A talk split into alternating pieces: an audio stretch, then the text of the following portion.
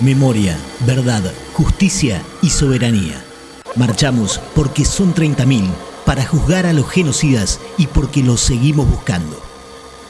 Lo económico que a mí me interesa muchísimo porque me parece que es la clave de todo, sin lo cual no se puede entender nada. Diego Genud, hijo de Manuela Santucho, secuestrada en el pozo de Banfield. Eh, el plan económico de Martínez de Oz, que tuvo grandes puntos de, coincidencia con, el de Caballo y, y con el de Macri, a mi criterio.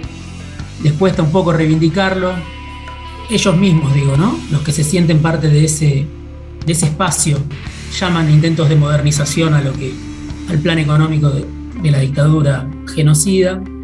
Y muchas de las leyes este, de la dictadura están todas vigentes, ¿no? Yo digo la ley de entidades financieras por decir una, pero lleno de leyes que ningún gobierno eh, decidió suprimir. Me parece que esta nota al pie o conclusión o puesta en contexto es importante para entender eh, una historia como la mía, como la de mi vieja, como la de mis viejos, como la de mi familia. Juicio de las Brigadas a 46 años del golpe genocida.